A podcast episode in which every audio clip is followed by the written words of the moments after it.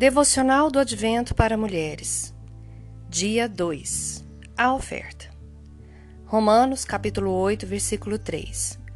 Porque aquilo que a lei fora incapaz de fazer por estar enfraquecida pela carne, Deus o fez enviando o seu próprio filho, à semelhança do homem pecador, como oferta pelo pecado. Uma das cenas mais conhecidas da história de Natal é aquela dos Reis Magos trazendo seus presentes para o menino Jesus. Todo mundo já ouviu essa história. Lindo demais, né? Aliás, é lindo demais ver cada detalhe que Jesus conta da vida dele. Ou melhor, que a vida de Jesus nos conta. Quero te lembrar que Deus é um Deus de detalhes e ele não esquece de nenhum sequer. Naquela ocasião, três homens foram conduzidos a encontrar um menino. Um menino específico que já havia sido anunciado por muitas gerações. Eles ofertaram presentes a esse menino: ouro, incenso e mirra. Cada um com seu significado. Você sabia que toda, toda oferta tem um significado? Aliás, você sabe o que é ofertar? Muitas de nós pensamos que só poderemos ofertar na vida de alguém alguma coisa quando formos ricas, ou pelo menos quando ganharmos mais dinheiro, ou talvez quando tivermos mais tempo. Mas certa vez uma mulher muito sábia me ensinou que sempre temos algo para ofertar. Vou repetir: sempre temos algo para ofertar se formos intencionais no amor. Olha, foi um tapa na minha cara, minha irmã. A avareza. É, o cachorro hoje tá difícil. a avareza é algo horrível infelizmente, eu tenho percebido que tem ganhado força nos nossos dias tão corridos e atrapalhados, sabe?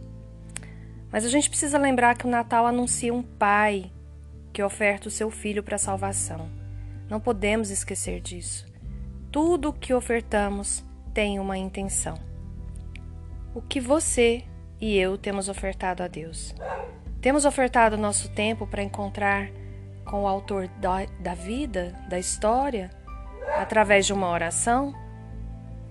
Você tem ofertado canções de louvor a quem fez todo som e toda voz? Ou a sua mente está cheia de preocupações sem lugar para a música que eleva a sua alma? E quando você lava a louça ou está no trânsito, você fica repassando aí mentalmente todas as coisas que você ainda não resolveu ou que tem para fazer? Ou você descansa no Senhor cantarolando uma canção de amor a Ele? E a sua paciência? Custa muito caro para dar de presente para os seus filhos? Seu marido, por acaso, não merece o carinho, o seu carinho, porque ele não pagou para ter o presente antes? A docilidade, tão famosa entre as mulheres, tem sido um presente que você entrega diariamente na vida de quem está na sua casa ou seus gritos são o que você oferta na vida dos seus? Minha irmã, o banco de Deus só tem conta corrente, não tem conta poupança, e o saldo já foi pago. Pode ser que você receba um agrado do seu marido, da sua mãe ou até do trabalho.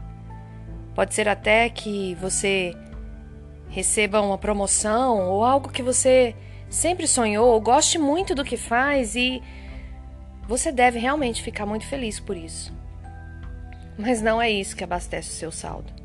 Não é o outro que está ao seu lado que vai abastecer o seu saldo.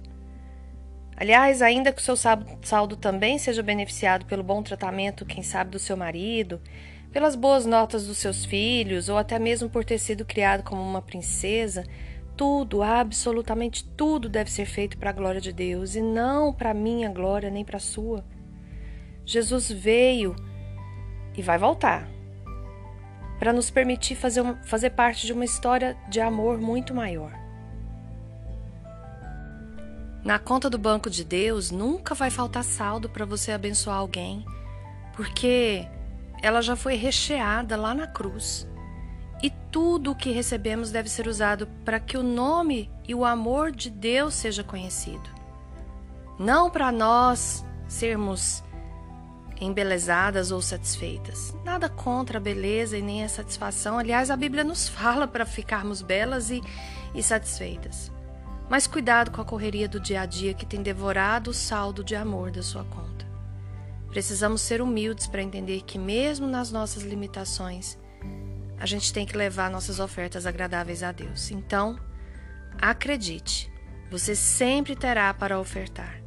E não é porque você gosta ou quer.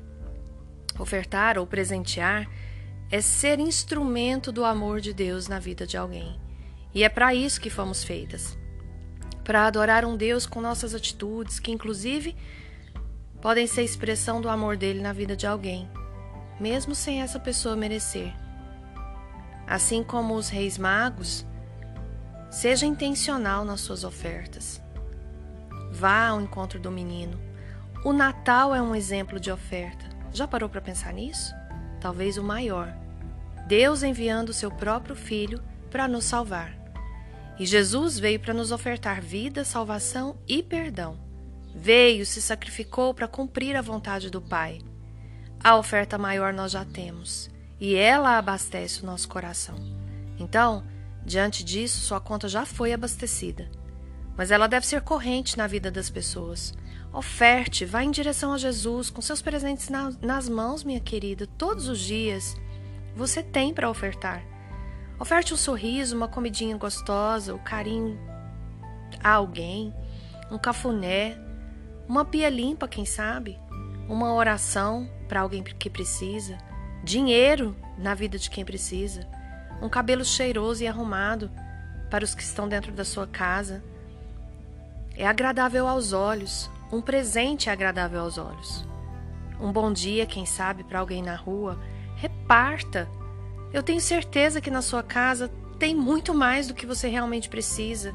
Sempre sobra algo que pode ser ofertado na vida de alguém. Quem sabe nesse Natal você separe um tempo por dia para doar roupas, louças, pratos, talheres, calçados, lençóis. Podem ser novos ou usados, sorrisos, carinhos, abraços, beijos, uma noite quente. Você reflete o caráter de Cristo repartindo e ofertando, ou você pode reter sua poupança avarenta. Talvez mais do que uma casa enfeitada, Jesus queira uma casa e um coração vazios de coisas e cheios de amor.